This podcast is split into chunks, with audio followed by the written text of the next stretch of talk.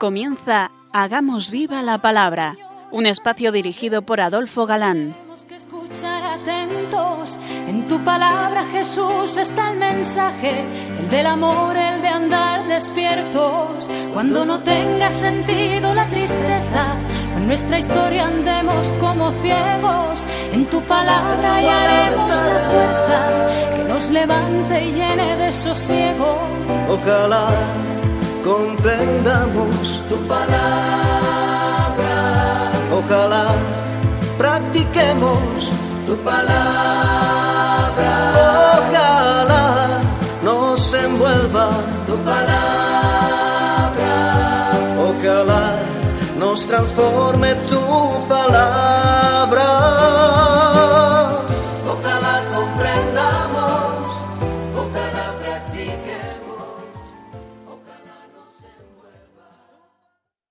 Hola, queridos radioyentes. Un día más, en esta emisora de la Madre, nos acercamos a la palabra de Dios, buscando en vuestra compañía su vigencia y fuerza para nuestra vida, pues sabemos que la palabra de Dios es siempre actual. Aquí estamos de nuevo, Clara Fernández. Adolfo, y Marta, dispuestos a pasar este rato en vuestra compañía. Bienvenidos a nuestro programa Hagamos viva la palabra. hola amigos, gracias por seleccionar este punto del dial. Gracias por escucharnos en esta emisora amiga, donde la Virgen es nuestra anfitriona. Ella nos presta estos micrófonos para hablar de la palabra de Dios. Estamos abordando un nuevo curso que hemos llamado Historia de la Salvación a través del mensaje que podemos encontrar en las páginas de la Biblia. Vamos a empezar por los libros históricos del Antiguo Testamento y el primero que encontramos es el Génesis, y de aquí partimos. Un diácono de Cartago, llamado Deogracias, que había escrito a San Agustín pidiendo orientación sobre partes esenciales de la catequesis cristiana, había recibido respuesta mm, sobre lo esencial. Enseñar la obra salvadora de Dios con los hombres según las narran, según lo narran, perdón, las sagradas escrituras. Y como volviera a preguntar al santo cómo había de hacer el relato, el santo le dijo: El relato está completo cuando la instrucción vaya del versículo en el principio creó Dios el cielo y la tierra, es decir, Génesis 1.1, al final. Y añade, Y si no hay tiempo para ello, tampoco hay necesidad. Basta tomar a grandes rasgos los hechos más destacados pertenecientes a los momentos capitales de la historia. Siguiendo el consejo de San Agustín, no será necesario detenernos en todos los textos y acontecimientos que nos narran, sino pararnos en jalones destacados de esa historia. Claro que como no se trata solamente de aprender esa fascinante historia de la salvación, nos centramos en el mensaje y aplicarlo, cómo no, a lo que me dice a mí y ahora, aunque sea un escrito de hace miles de años, pero cuyo autor principal es el Espíritu Santo. Toda la Biblia es inspirada y útil para enseñar, para arguir, para corregir y para educar en la justicia, según el segundo libro de Timoteo 3, y- en 16. Así está escrito. Toda la Biblia es palabra de Dios, pero da la sensación de que siendo como es la revelación de Dios escrita, no llega toda ella a la espiritualidad de los cristianos. ¿Por qué? Parece como si el Antiguo Testamento no sirviese de base doctrinal. Olvidan que Dios se fue revelando, fue dando a conocer al hombre sus atributos, su poder, su justicia, su sabiduría y sobre todo, página tras página, quiso que quedara por escrito su infinita misericordia. ¿Conoce usted el Antiguo Testamento? preguntaban a un católico. ¿Sabéis lo que contestó? A mí la verdad es que no me dice nada el Antiguo Testamento. ¿Cuántos católicos de hoy contestarían lo mismo? El Concilio Vaticano II, en su Constitución dogmática de Iberbun, dice sobre los libros del Antiguo Testamento que debemos recibirlos con devoción porque expresan un vivo sentido de Dios. Contienen enseñanzas sublimes sobre Dios y una sabiduría salvadora acerca del hombre. Dice literalmente, Encierran tesoros que esconden el misterio de nuestra salvación. Si os fijáis, en los primeros evangelizadores seguían en cierto modo la norma de San Agustín, los discursos de Esteban, por ejemplo, los de Pablo en Antioquía de Pisidia, etc. Y a su vez Ellos seguían un modelo que encontramos ya en el judaísmo como la famosa plegaria de Nehemías. Y es arrancando de Dios, creador de todo, pasando por Abraham, Moisés, victorias del pueblo, etc., o la manera de narrar de Esdras a la vuelta de la cautividad, marcando el primer año del reinado de Ciro. En cada uno leemos una especie de resumen de acontecimientos donde se encuentra esa historia de salvación. Muchas religiones tienen sus libros sagrados, es natural, y el hombre siempre ha sentido necesidad de fijar sus relaciones con Dios. Pues en estos libros podemos ver el esfuerzo del hombre por buscar a Dios. Pero amigos, todos van de arriba abajo. La Biblia es un hecho único, no solo el hombre invoca a Dios, es Dios mismo el que busca y el que habla al hombre. Y por su propia iniciativa. Y esto desde siempre, y en el siempre entra el Antiguo Testamento. Dentro del Antiguo Testamento nos vamos a valer de los llamados libros históricos. Será tanto como hablar de la historia de la salvación, porque es una historia. Pero historia de salvación. Y como historia, arrancaremos desde un personaje elegido por Dios para formar con él un pueblo, al que se iría manifestando de forma singular y con el que tuvo un trato especial, y al que fue exigiendo un listón moral muy superior al de los demás pueblos, hasta que ese mismo pueblo, de ese mismo pueblo, naciese el Redentor. Comenzaremos, pues, una fascinante historia llena de enseñanzas. Nos situaremos más o menos hacia el año 2000 a.C. ¿Y por qué, diréis algunos, no comenzar el Antiguo Testamento desde antes? Mirar, por dos motivos. Porque lo anterior conocido como prehistoria o protohistoria, o sea, los orígenes del hombre, de la cultura, etc., están contenidos en los once primeros capítulos del Génesis, de los que merece hacer un amplio apartado. Y porque hemos quedado en tratar la historia desde los principios del pueblo hebreo. No desechamos, pues, esas maravillosas enseñanzas de los famosos once primeros capítulos de la Biblia y admiramos, cómo no, ese lenguaje infantil, folclórico, propio para ser entendido por los primeros hombres. Bien entendían con tal lenguaje los que Dios le quería revelar que Dios es único, que todo lo hizo de la nada con solo su palabra. Claro, que para ser entendido, tuvo que decir primero creó luz y tras ello el firmamento con su ornato, la separación de aguas y tierra y su ornato, y si en el ornato de la tierra vemos creadas plantas de toda especie, semillas y árboles, en el ornato del cielo vemos que creó el sol, la luna y las estrellas. Precioso y práctico lenguaje infantil, como digo, Dijo Dios.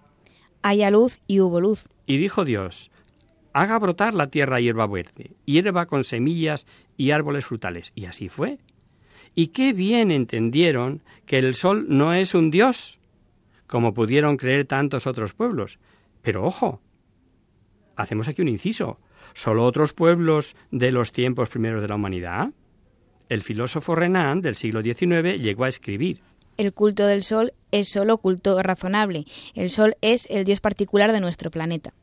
Los llamados jueces filósofos desconocidos decían, el Sol es el solo Dios, autor del bien y del mal. Por supuesto sabemos que no se referían a culto idolátrico como tantos otros pueblos le otorgaron al Sol, pero algo hay de ello. Y si no, ¿a qué viene decirlo así? Y Dios quiere que el hombre sea, sepa, perdón, que solo son lombreras que él puso ahí en el firmamento, y después de haber creado otras cosas. Y tras ir creando reino animal, reino vegetal, reino mineral, va repitiendo el sagrado texto. Y vio Dios ser bueno, y vio Dios ser bueno, y así a cada cosa creada. ¿Es que no sabía Dios que cuanto creaba era bueno? Naturalmente. Pero es impresionante y práctica esta manera de enseñar. Dios habla para el hombre creado por él, y al ser creado libre, como veremos, es capaz de hacer malo cuanto Dios ha hecho bueno. Bien debe saber que todo lo creado era bueno, aunque por su libertad sea capaz de convertirlo en algo malo. ¿Es algo malo el fuego? Y en cambio, con él, ¿cuánto malo puede hacer el hombre?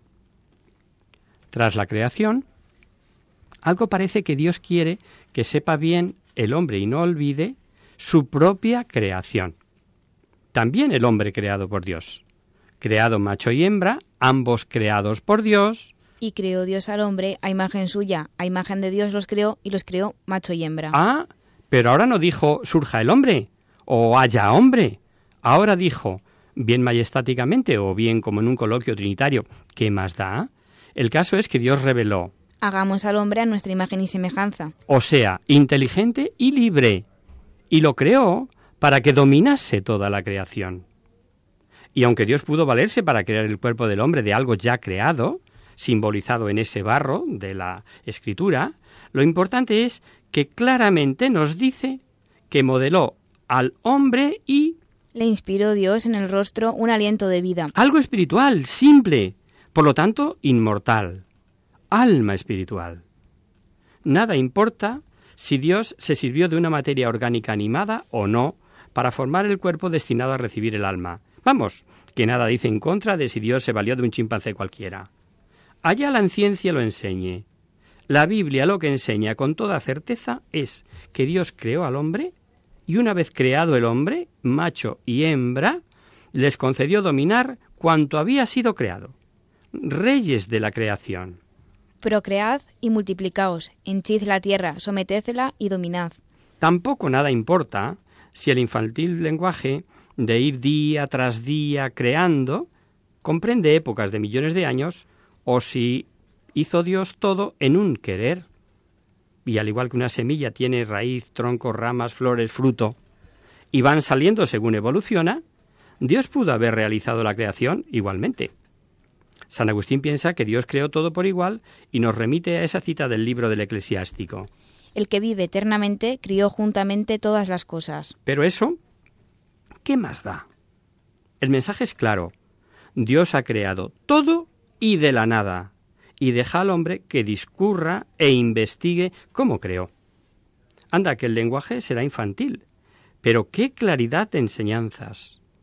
El hombre creado de forma singular, rey de la creación, y puesto en un paraíso, o sea, dotado de unos dones preternaturales, el hombre creado no para padecer dolor, ni pena, ni angustia, ni enfermedad, ni muerte, El hombre puesto por Dios en un Edén. en un Edén, y por si fuera poco, creados sanos, vigorosos, inteligentes y libre. Es verdad de fe que el primer hombre fue elevado al orden sobrenatural. Dios ni de entonces, ha llovido ya, ni de ahora, ni en lo sucesivo, quiere el sufrimiento del hombre. Por eso le creó para que fuese feliz. Pero el hombre, como vemos, o como vamos a ir viendo, es capaz de estropear los deseos de Dios. Y vaya si los estropea. Como rey y dominador de la creación, mandaba y dominaba todo. Solo una cosa se escapaba a sus posibilidades. Discernir, marcar él lo que es el bien y lo que es el mal. Como criatura, no tenía posibilidad de saber lo que es intrínsecamente el bien y el mal. Y por eso Dios le marcó un árbol que tenía que respetar. Pretender comer de aquel árbol era tanto como pretender ser Dios, único capaz de decir lo que es esencialmente bueno y lo que es esencialmente malo. La advertencia era clara. De todos los árboles del paraíso puedes comer, pero del árbol de la ciencia del bien y del mal no comas, porque el día que de él comieres, ciertamente morirás. Y Satanás, astuto y envidioso de la situación del hombre, valiéndose de la serpiente, se acercó a la mujer, la engañó. La serpiente antigua llamada Diablo tentó con astucia a la mujer. Fue el comienzo de la actividad satánica que ya no cesará contra la libertad del hombre. Y como la mujer advirtió a la serpiente que Dios había dicho que si comían morirían, dice el sagrado texto que dice a la mujer, No, no moriréis. Es que sabe Dios que el día que de él comáis se os abrirán los ojos y seréis como Dios, conocedores del bien y del mal. El ángel caído, Satanás, provocó la desconfianza hacia la veracidad y la bondad de Dios. San Juan Pablo II, en su extraordinaria encíclica sobre el Espíritu Santo, nos dice, El pecado original supuso simple y directamente una transgresión de la prohibición puesta por Dios. prohibir eh, por prohibir. Ya hemos dicho que el hombre es una criatura, y aunque el Papa alude a su libertad, grandeza y dignidad, dice que en su existencia y esencia depende, dependemos, del Creador, y nos enseña, El árbol de la ciencia del bien y del mal debía expresar y recordar constantemente al hombre el límite insuperable para ser un ser creado. Efectivamente. Pero hicieron caso a Satanás, pretendieron ser como Dios y avergonzados se vieron tal y como eran. Incapaces, desnudos, escondidos para que Dios no les viese y lo que es peor, fuera del Edén, los dones preternaturales perdidos. Sufrirá la humanidad el dolor, la enfermedad y la muerte. Conocerá la envidia, la lujuria, el crimen entre hermanos. Conocerá la soberbia con todo cuanto acarrea. Hacemos ahora un breve descanso en la palabra.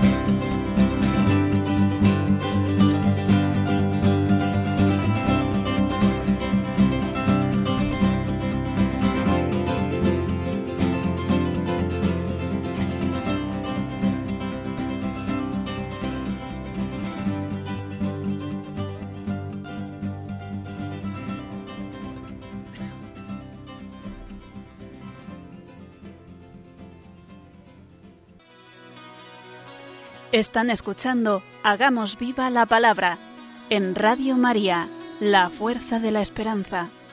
Amigos, de nuevo con vosotros tras este breve descanso musical. Os recordamos, queridos oyentes, que sintonizáis el programa Hagamos viva la palabra. Si queréis contactar con nosotros vía correo postal, lo podéis hacer a la siguiente dirección. Radio María, Paseo Lanceros, número 2, primera planta 28024 de Madrid. O si lo preferís, el correo electrónico hagamos viva la palabra arroba radiomaria.es. Para los que os acabáis de incorporar, deciros que estamos comenzando el curso Historia de la Salvación. Y la historia, historia, está a partir del capítulo 11 del primer libro de la Biblia, que es el Génesis, que estamos viendo. Pero hacíamos mm, antes del descanso una breve alusión a los que encontramos en esos 11 primeros capítulos de prehistoria. Comentábamos que el hombre, haciendo caso a Satanás, la serpiente antigua llamada Diablo, como la llama el libro de Apocalipsis, pretendieron ser como Dios. Y, avergonzados, se vieron tal y como eran, incapaces, desnudos, escondidos, para que Dios no les viese, desposeídos de todos los bienes preternaturales, sobrenaturales, expulsados del paraíso. Cuando llamó Dios a Adán y le preguntó, por estar escondido, si es que había comido del árbol que le prohibió comer, Adán, en vez de reconocer humildemente su culpa y pedir perdón, dijo, La mujer que me diste por compañera me dio de él y comí. Así como diciendo a Dios, si tú no me lo hubieras dado. Y claro, como todos venimos de la misma pareja, todos, todos hemos heredado eso de echar la culpa al otro. Podría ser una buena prueba contra el poligenismo. Dones perdidos para siempre. Y para que el hombre sepa que no volverá a contar con ellos, que no podrá, aunque quiera volver al Edén, nos lo dice en preciosa catequesis. No, no como lo diría o lo podría enseñar un filósofo sobre el poder o no poder. Diría, por ejemplo, porque el hombre es capaz de hacer lo que no puede deshacer. O tal vez, como lo diría un ilustrado catequista de hoy, alegando, por ejemplo, que el pecado es malicia infinita, y cometido, no puede el hombre volver al estado anterior al pecado. No. Lo dice como un buen educador, como un pedagogo que se lo enseñara a un niño ante la extrañeza del chaval de que siendo uno libre no pudiera volver al Edén. Fijaos lo que dice, cómo lo dice, porque vale la pena. Expulsó al hombre y puso delante del jardín de Edén un querubín que blandía flameante espada qué bien se entiende que los dones preternaturales, bueno, y los sobrenaturales también, pero que fueron perdidos para siempre. El hombre creado en ese estado de felicidad, elevado al orden sobrenatural, no era sólo el deseo de Dios como destino del hombre no pasar ahí, no, ciertamente, Dios de haber respetado al hombre su mandato, de haber sido obediente, tras un periodo en el Edén, habría sido elevado a la felicidad eterna de la gloria de la Santísima Trinidad. Pero fue desobediente. Y está claro que no obedeció por la ambición de ser como Dios. Que no fue otra cosa la caída en el pecado original, queridos oyentes. Cualquier otra hipótesis sería absurda. Por más que haya listorros que creen ver una serie de causas que el arte y la literatura han simbolizado en una manzanita con mil interpretaciones sobre el primer pecado. Y como todos resultan absurdas, mejor seguimos y no hablamos. Y en este punto quiero que fijemos nuestra atención, pues es de verdad este versículo del Génesis donde propiamente arranca nuestro curso. Dios es amor, y apenas el hombre estaba perdido, se apiadó de él y le prometió ser redimido. Pongo enemistad entre ti y la mujer, entre tu linaje y el suyo. Él te aplastará la cabeza y tú le acecharás el talón. Es el llamado protoevangelio, del que ya hemos hablado en más de una ocasión. La humanidad no volvería a disfrutar durante su paso por la tierra de los dones preternaturales, pero al fin el hombre que acepte ser redimido será llevado a la felicidad eterna del cielo por los méritos del Redentor nos llevaría una serie de misiones a hablar solo de estos famosos once primeros capítulos del Génesis, pero ya hemos advertido que vamos a tratar solamente de los libros históricos, no de la prehistoria. Podemos, por ejemplo, analizar un caso concreto sobre hechos ocurridos hace mm, nadie sabe cuántos millones y millones de años y cuya enseñanza nos vale para hoy. Caín y Abel. Todos sabéis que eran hijos de Adán y Eva. Los dos ofrecían sacrificios a Dios. Uno era labrador y el otro pastor. Y los dos ofrecían a Dios de lo que podían ofrecer según de lo que disponían. Pero mientras Obel ofrecía a Dios lo mejor de su ganado, no así lo hacía Caín. No lo ofrecía así. Naturalmente dice el texto. Agradóse Yahvé de Abel y su ofrenda, pero no de Caín y la suya. Y esto enfureció a Caín. Entró la envidia y acabó en crimen. ¿No nos vale para hoy? ¿Cuántas veces ofrecemos a Dios? Pero no lo mejor. Ofrecemos miles de cosas, oraciones y hasta sacrificios que no se nos piden y le negamos lo que nos pide. Sobre todo, cuántas cosas ofrecidas carentes de amor, que es lo que Él desea. ¿Cuántas veces ofrecemos algo que creemos vale tanto y negamos una sonrisa o una buena cara? Y como en el caso de Caín y Abel, podíamos escuchar agradóse Dios de la sonrisa y no de lo otro. Algún día mm, podemos meternos de lleno con toda esta parte de la Biblia que conocemos como los orígenes, prehistoria y protohistoria y que podemos suponer comprende millones de años. En este curso vamos a tratar de lo dicho. Los libros históricos, o sea, de lo que ya es historia. Aunque sea claro, contada como en los primitivos tiempos se contaba. Y por supuesto, sin olvidar que se trata de una historia de salvación. No es una historia como la entendemos hoy, sino historia interpretada. Mm, no es nuestro curso historia de Israel, de hechos acaecidos y contados o no em, de aquel pueblo, sino historia de salvación que es cierta y verdadera, como dice la de Iberbun. Tampoco entramos a detalles de composición, como son las fuentes o tradiciones que los especialistas catalogarán convencionalmente con los términos con los que se llama en ellas a Dios, o yavista o eloísta, o, con adjetivos que definían la cualidad de las obras mismas, como es la deuteronomista y la sacerdotal. Y como hemos prometido, arrancamos más o menos del año 2000 a.C. y comenzamos con el final del capítulo 11 del Génesis y con el personaje anunciado como elegido por Dios para formar el pueblo, el pueblo hebreo, Abraham, así como suena Abraham. Podemos considerar que el principio del pueblo hebreo abarca tres edades. Patriarcal, mosaica, la comprendida en los libros de Josué y de jueces. Y que será como la primera parte del curso. Y con estas tres edades nos metemos en esos mil años de historia que van del 2000 antes de Cristo al mil en números redondos. Veremos que hay un mensaje, un mensaje divino, particularmente vinculado a experiencias religiosas personales, a la interpretación de acontecimientos históricos y al significado teológico y moral de las instituciones religiosas, sociales y políticas de este pueblo, que Dios forma y adopta. ¿Para qué? Para irse revelando y que se mantenga en él la promesa de redención del protoevangelio. Recordemos, nos metemos con historia, historia contrastada se trata de lugares y personas conocidas y reales. Isaac, Jacob y sus doce hijos son sucesivos, concretos, metidos en historia real. Tan real que nos narra cómo era el taimado beduino Jacob, cómo mm, se timaba al que se podía, cómo la narración tan viva, eh, mm, y lo llegaremos a ello, y, y, veremos, o no seremos capaces de distinguir si era más pillo Labán que Jacob.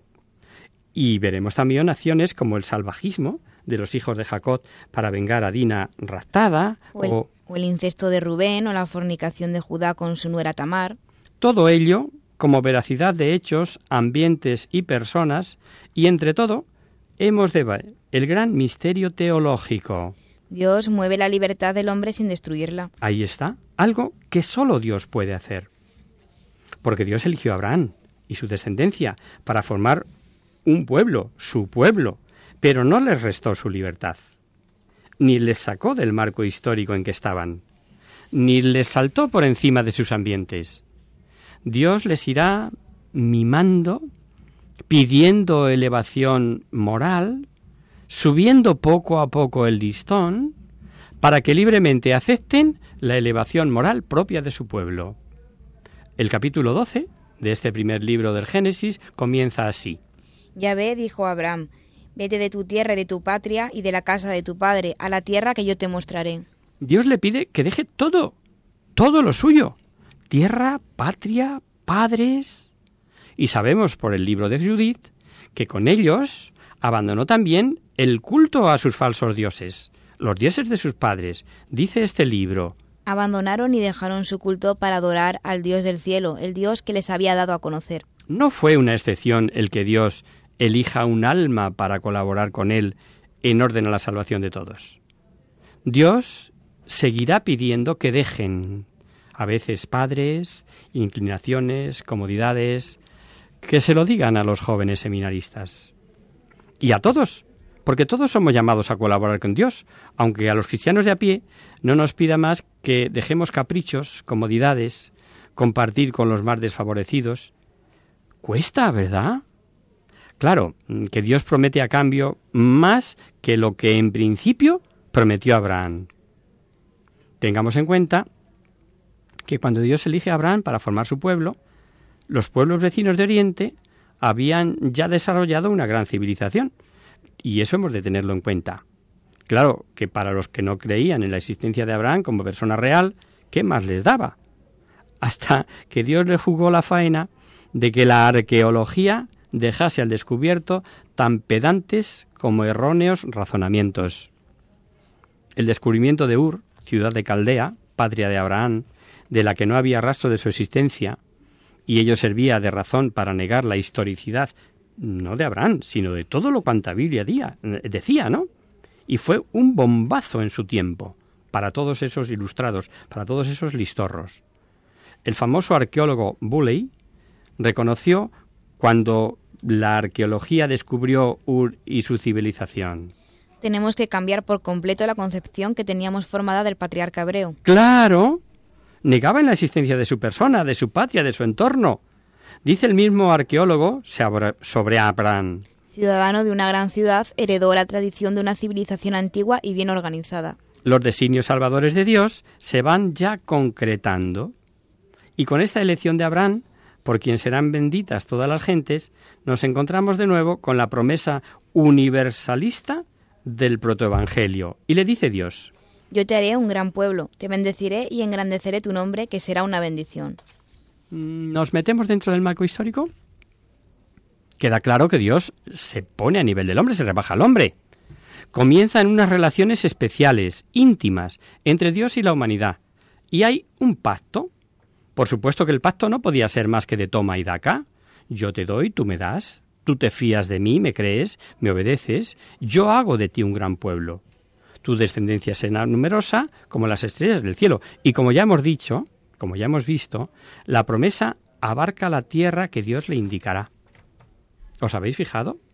Dos promesas, tierra y descendencia. Dos promesas de beneficios materiales es lo que Abraham podía entender, agradecer y esperar. Queda todavía muy lejos el tema de la alianza. Es como una preparación. En su momento, la promesa se desdoblará. Y veremos la otra faceta sobrenatural. Y que recibirá este premio de vida larga, gran descendencia, ayuda divina, fue tanto como creer sin dudar.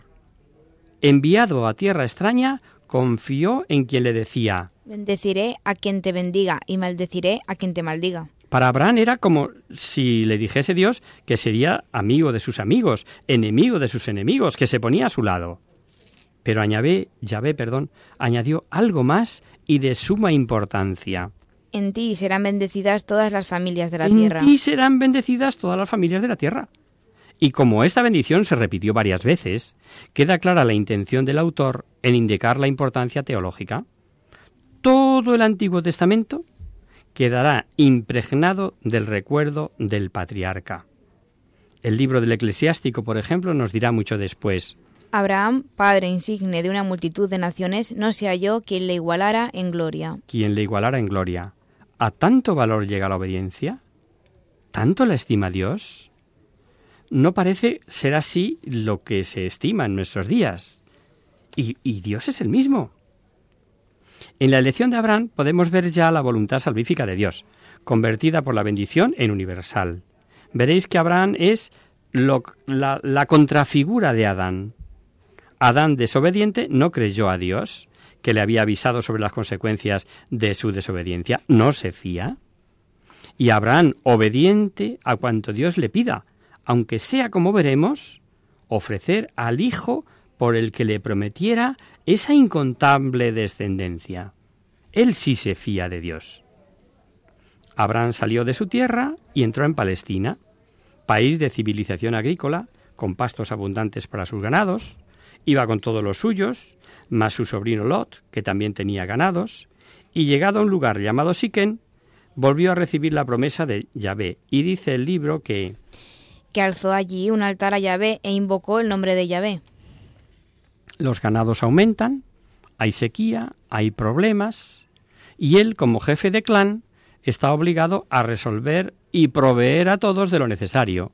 Y como en Egipto había pastos, dice el sagrado texto, Hubo hambre en aquella tierra y bajó a Egipto para, para peregrinar allí, por haber en aquella tierra gran escasez.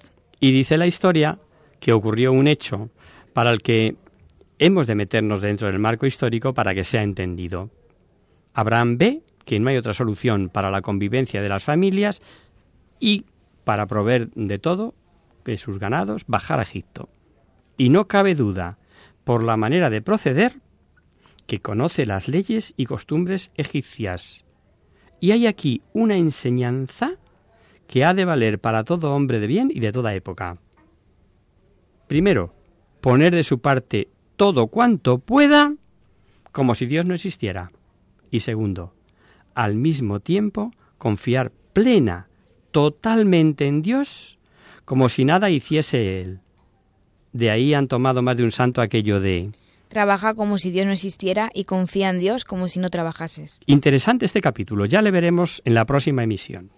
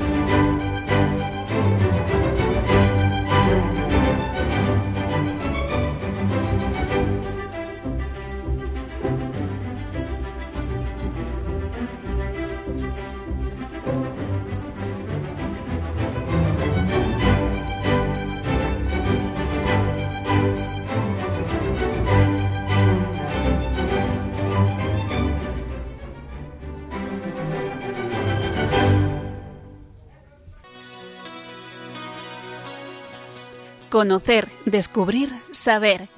En Hagamos Viva la Palabra.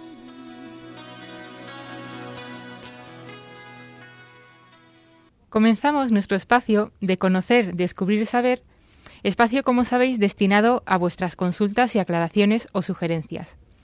Hemos recibido una carta de un estudiante salmantino que nos propone una reflexión sobre el tiempo y dice así.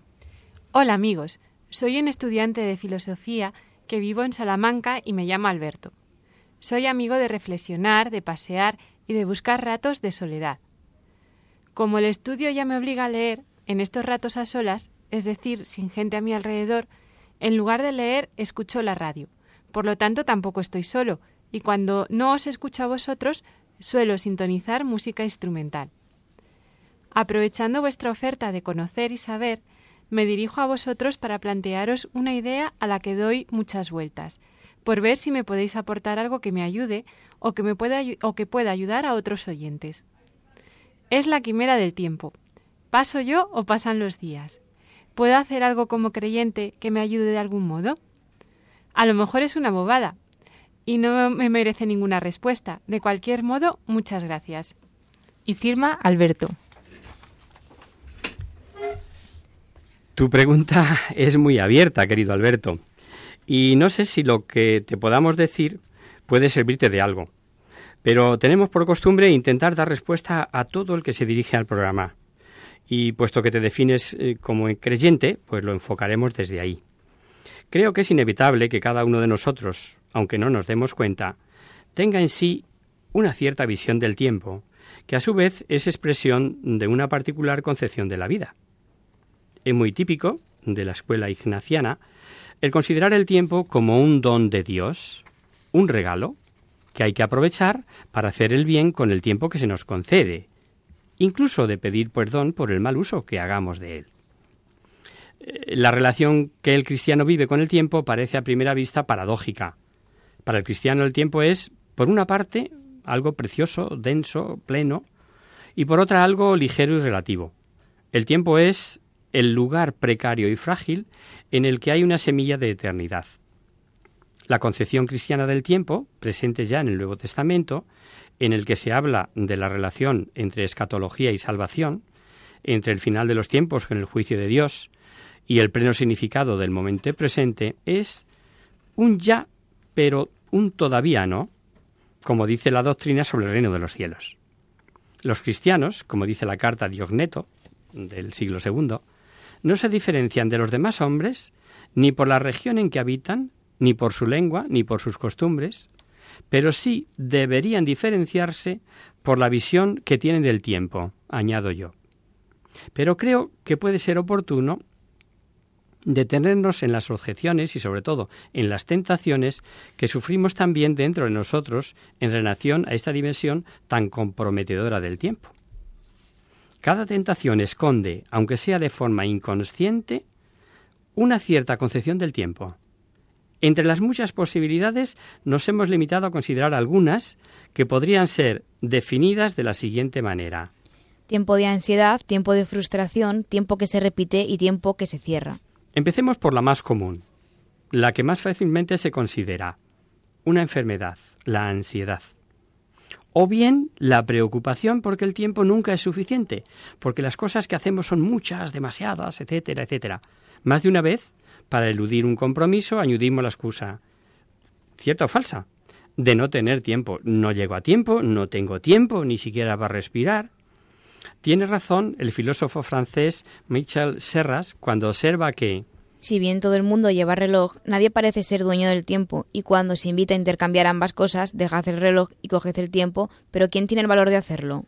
Una segunda tentación, auténtica desviación, es el tiempo de la frustración. El tiempo huye, se escurre entre nuestras manos, y caemos en la depresión o en la apatía, o bien somos presa del desasosiego por hacer cosas, del cinismo, del instinto de posesión, de la sed de poder. Lo que subyace a todas esas actitudes es la percepción oscura de la limitación, de la finitud del tiempo, de, que está limitado, del fantasma de la muerte como inexorable cancelación de toda posibilidad. Y hay una tentación todavía más grave, la del tiempo que se repite, podríamos decir del tiempo dado es el miedo a una conclusión definitiva, el miedo a llegar a una conclusión sin posibilidad de apelación. De aquí el atractivo de la reencarnación, que de nuevo en, determinados ambientes o movimientos contemporáneos está presente, incluso en Occidente. La reencarnación da la percepción de tener todavía una posibilidad, de poder posponer las decisiones radicales a la existencia próxima, de no estar obligados a escoger la eternidad. Es más fácil y menos comprometedor pensar en nuestra vida si no hay en ella un momento de, decisión definitiva e irrevocable. Es la concepción cíclica o circular del tiempo, el mito del eterno retorno de lo mismo. Y por último, está la tentación, al menos eh, igual de grave, del tiempo que se cierra o del tiempo negado, por la que se reduce el propio futuro a los ámbitos visibles del tiempo biológico, considerando que no hay nada más allá de la vida física o por encima del hombre. Vale la pena observar que esto no es otra cosa que el correlativo existencial del enfoque reduccionista tan habitual en el área de la práctica científica. No se trata, obviamente, de una simple cuestión teórica.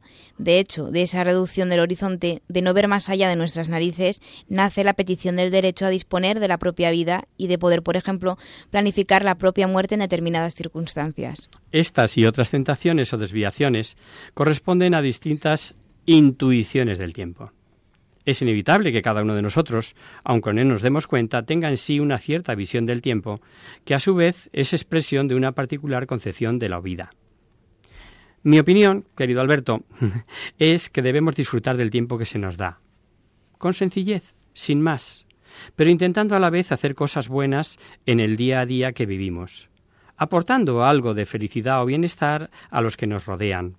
A veces basta un buenos días, expresado con alegría, de donde se sigue que yo también viviré satisfecho al propio tiempo, y no al revés, que justo lleva al egocentrismo y a la autodestrucción personal. Dice el Evangelio que hay más alegría en dar que en recibir. Son palabras de Cristo, y para el creyente es palabra autoritativa y que remite al futuro sin olvidar el presente.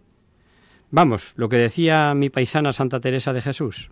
Toda la vida no es más que una noche pasada, en una mala posada con relación a la eternidad.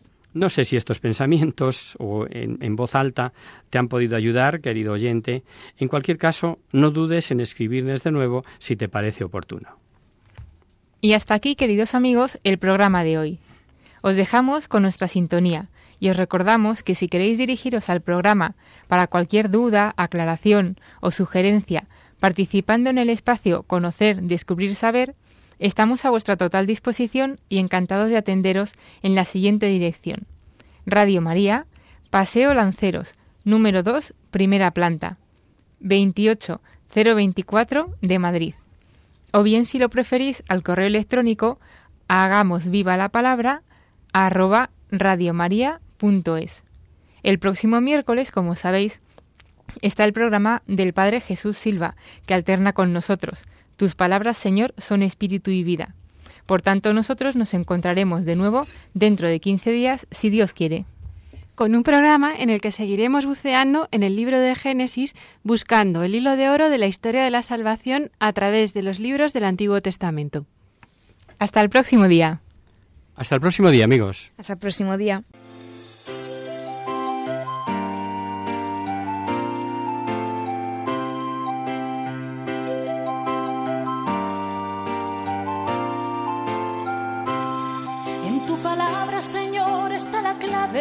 Solo tenemos que escuchar atentos.